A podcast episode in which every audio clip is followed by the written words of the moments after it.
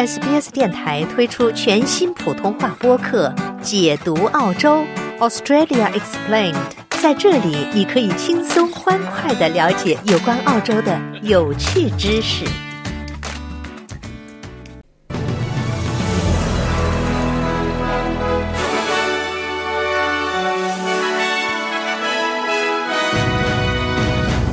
澳中关系升温，煤炭禁令据称拟解除。西澳河流继续涨水，水位打破纪录。世卫称中国数字未能反映实际新冠死亡人数。缅甸大赦，七千余囚犯被释放。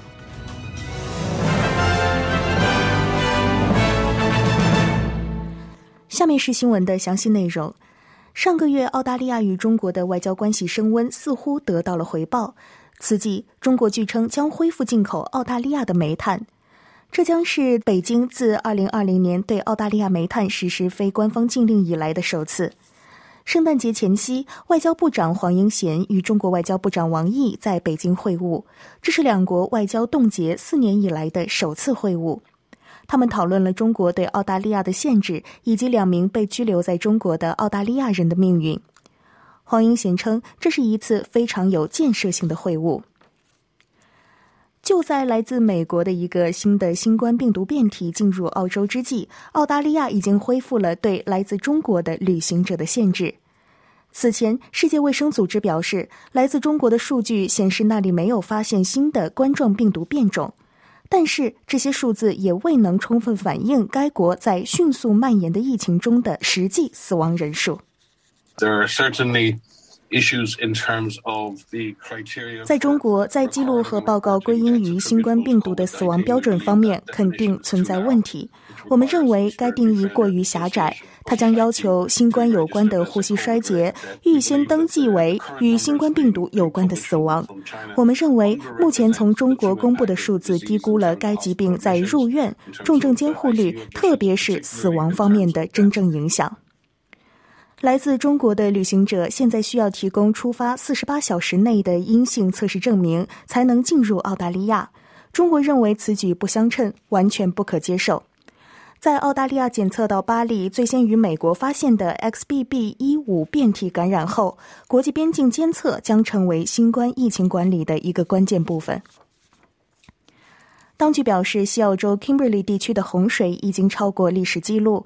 百年一遇的洪水切断了被用于避难所的菲茨罗伊克罗辛 （Fitzroy Crossing） 镇，数百人已经从附近的原住民社区疏散到这个人口约为一千二百人的城镇。气象局表示，菲茨罗伊河的水位已经达到十五点七五米的峰值，打破了历史记录。西澳紧急服务部长斯蒂芬·道森说：“澳大利亚国防军已经前来协助疏散工作。”他说：“事实证明，这种情况对该地区的居民来说是极具挑战性的。作为州政府，我们首要的任务是提供资源，确保受影响的人士的安全和福祉。我们一直在与联邦政府保持联系。我们已经能够确保部署三架国防军飞机，一架于今天下午抵达里尔蒙斯，另外两架将于明天抵达。”消防和紧急服务专员达伦·克莱姆警告居民，要通过 Emergency WA 网站及时了解最新的信息。他说：“偏远原住民社区的安全是一个高度优先事项。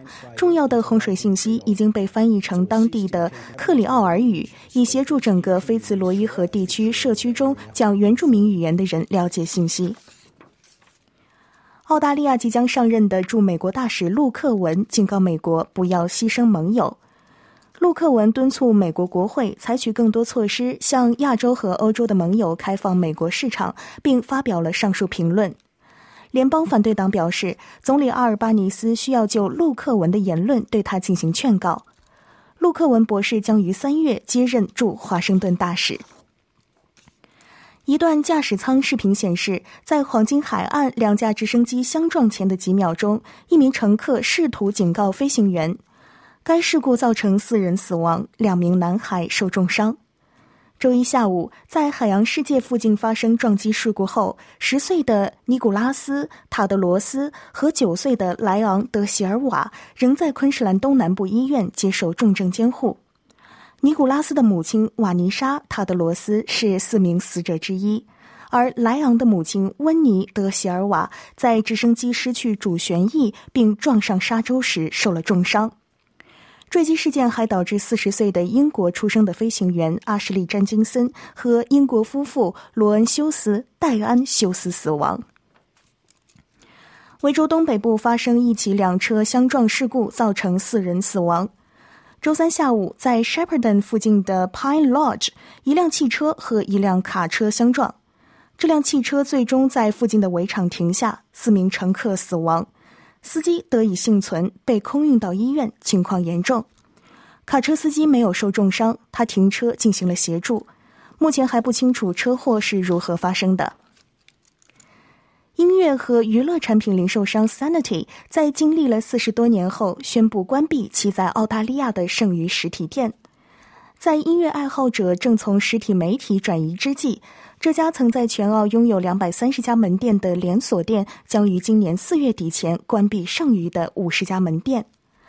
该公司老板雷伊塔维称，将继续在网上出售音乐和娱乐产品。您正在收听的是 SBS 中文普通话节目。听众朋友们，再来关注更多国际方面的消息。俄罗斯国防部表示，其士兵非法使用手机，使得乌克兰军队在周末找到并摧毁了一个临时的俄罗斯军营。八十九名俄罗斯士兵在乌克兰的导弹袭击中丧生，比当局周末报告的死亡人数有所增加。该部队及其军事指挥官一直面临着俄罗斯批评人士的指责。有评论称，他们应当对生命损失和其所称的在乌克兰三心二意的行动负责。美国众议院再次走上了拒绝共和党人凯文·麦卡锡成为众议院领袖的道路。一小部分共和党人无视前总统特朗普对团结的呼吁，拒绝给他投票。约二十名该党偏右强硬派成员投出了反对票，这占到众议院共和党人的不到百分之十。上次在一轮投票中未能选出众议院议长，发生在一九二三年。民主党党团主席皮特·阿吉拉尔说：“共和党人将众议院带入了混乱的局面。” For the first time in a hundred years, there was not an agreement for Speaker. 他说。百年来的第一次，在首轮投票中没有就众议院议长一职达成一致。多次投票，几乎二十四小时之后，仍然没有明确人选的迹象。让我们希望这不是一八五五和五六年的重演，当时有一百三十三次表决。英国首相里希·苏纳克在周三发表其2023年的首次大型演讲，并承诺将通货膨胀率减半、发展经济，并阻止非法移民。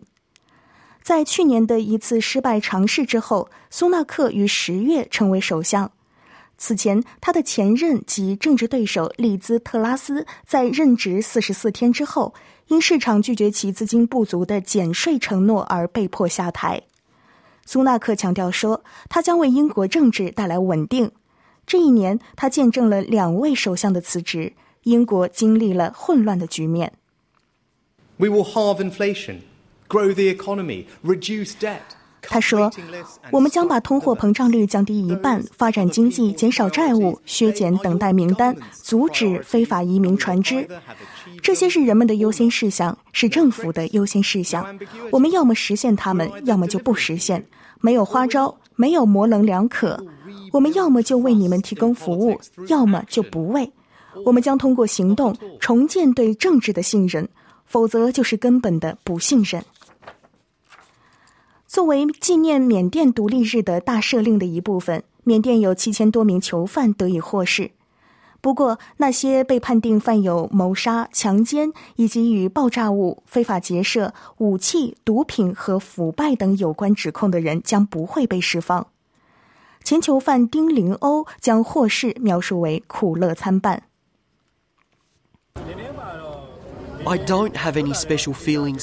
他说 released from prison.：“ 我对获释没有任何特别的感受，因为时间一到，我就必须被释放。但真正重要的是，这是否是真正的自由？我想要一种真正的自由。我的意思是，我不只是想从监狱里获释，我还想为我所有的生活、所有的希望、我的家庭以及后代获得自由。所以，我对出狱没有任何感觉。”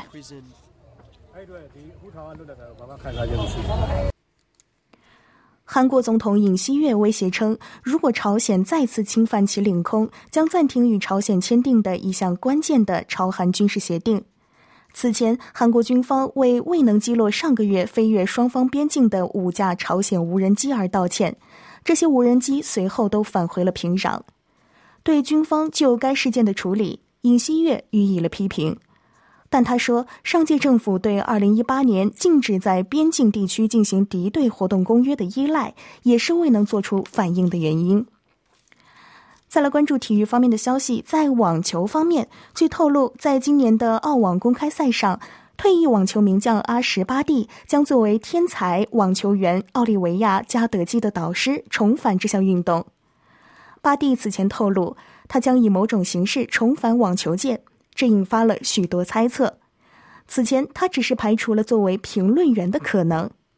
二十岁的奥利维亚·加德基将作为外卡选手首次参加公开赛。去年夏天，他决定不接种新冠疫苗而缺席比赛。接下来，我们一起来看一下澳大利亚元的汇率。在国际货币市场上，一澳元兑换零点六八三美元，一点零八六新西兰元。同时，一澳元可以兑换。四点七一零元人民币，五点三四四元港币，二十点九八三元新台币。新闻节目的最后，再来一起关注全国各主要城市今天的天气情况。悉尼阵雨有大风，最高温度二十三度；墨尔本多云，最高温度二十三度；布里斯班有阵雨，最高温度三十度；堪培拉多云，最高温度二十一度。阿德莱德多云，最高温度二十六度；珀斯晴，最高温度三十八度；达尔文可能有暴风雨，最高温度三十一度；霍巴特晨间有雨，最高温度十八度。